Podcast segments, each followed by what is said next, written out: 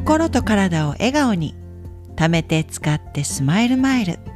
こんにちはかよです。今日は自分を癒してあげられる自分になる。というテーマでお送りします。私たち人間は、えー、時に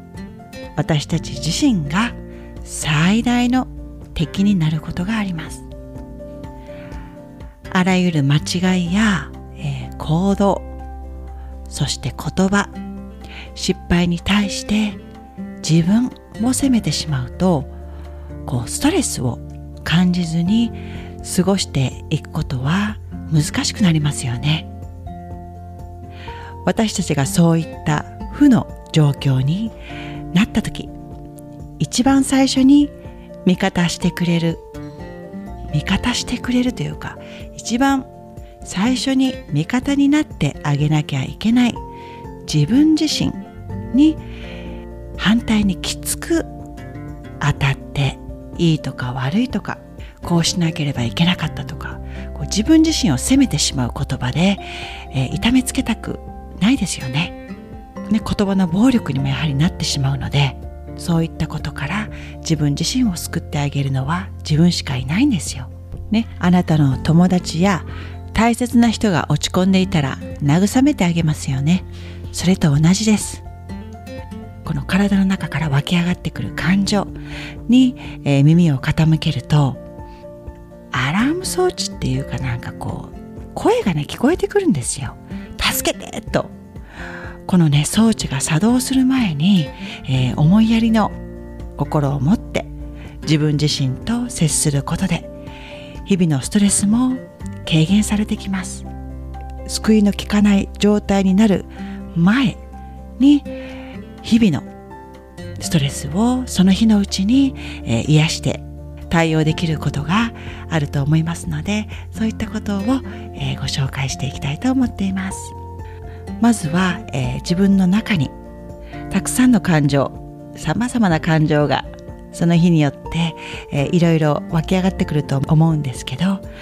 まずはその湧き上がってきた思いをそのまま感じてみてください。その時に肯定も否定もしないこと。もうこれはストレスだなやりたくないなあーやだなとかやっぱりいい感情よりも悪い感情の方がやはり人間というのは優先してしまう、ね、悪い感情の方に意識が向いてしまいがちになるのでそういった感情が湧いてもまずは肯定も否定もしない。私たちは物事を、見たり聞いたりするとそこにどうしてもね、自分の感情をくっつけてしまうんですよ。自分自身が作り出す感情に心がざわざわもやもやしがちになります。これはただ目の前で、起こっていることと認識して自分だけがこういった経験をしているのではない。誰もがこういったことを、経験して乗り越えているんだ。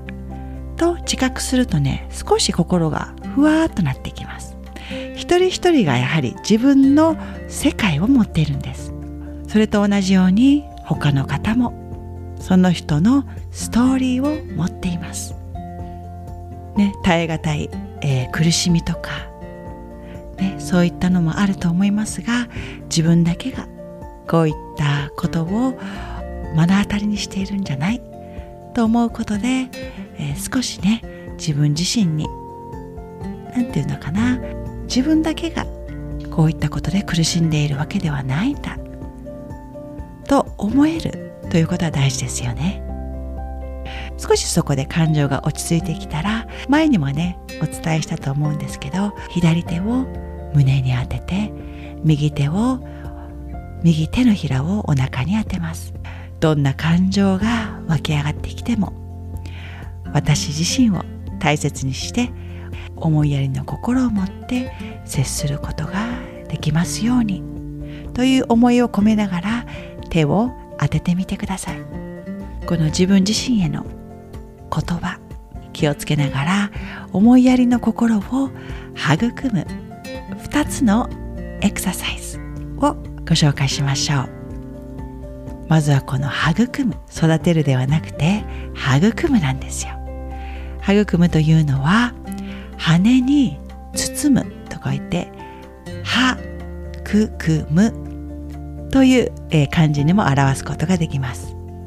親鳥が、えー、ひな鳥をこう羽羽で覆い、えー、包んであげますよね。親鳥の歯は愛情のシンボルです。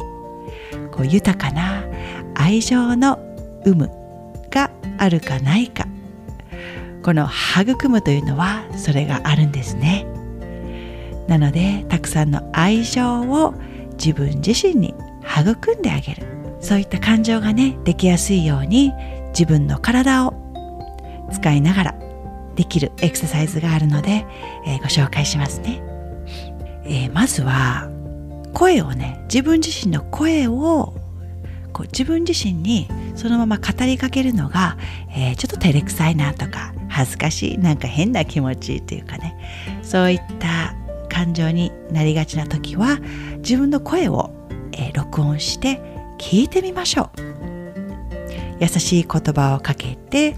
それを自分自身で聞く。もしくは鏡を見て話す。私たちはどうしてもね、えー、自分自身は見えないので、え、扱いがねちょっと雑になりますよね。でも鏡の中の自分に話しかけるような感じで喋、えー、ってみるとなんか人に話してるような感覚になると思うんですよ。これもよかったらやってみてください。あとはね、えー、手紙を書く。もしくは、えー、ジャーナル。こう思ったことをノートにわーっと書いていくんですよ。それを、えー、見返すことで、えー、なんかね客観的に見ることで自分の周りの人に、えー、話している感覚になると思います。エクササイズの2つ目。これはね朝起きたてか寝る前、えにやっていただきたいんですが、え座ってもいいし寝たままでもいいです。基本はね体育座りです。座ってる場合はあの学校でよくやっていた体育座り。で手を手で膝を抱えてギューッとこの膝小僧を自分の胸の方に持ってきてほしいんですよ。これでもいいんですけどできる方は肘両肘を反対の手で抱えてぎゅっと自分の足をもっと胸の方に近づけることができる人はこっちがおすすめです。自分の体が自分自身に接する面積が大きくなればなるほど自分のこうぬくもりを感じられますよね。そしてこの背骨が曲がると自分の内側に意識が向くようになります。この時に心の中で言っていただいてもいいですし声に出して言っていただきたいフレーズがあります。こういったのはねもう照れくさいとか言わないで率直な気持ちをそのまま言ってあげましょう。いきますよ。私は自分を愛します。これは吸う息とともに言ってください。この愛しますという言葉が苦手な方は思いやりの心を持って自分に接します。または私は自分自身を丁寧に扱います。これは吸う息ですね。吸う息の時に言ってください。そして吐く息は自分で勝手に判断すること。ネガティブな感情思っていること感じていることを手放します。その時に自分の中から出したい思いとかそういったものを吐く息と同時に、えー、出すイメージですよかったら今日の夜にでもやってみてくださいどんな感情を感じたとしてもあなたが自分の気持ちに向き合いその心を尊重していたわってあげることが大事ですそれでは最後まで聞いていただきありがとうございました。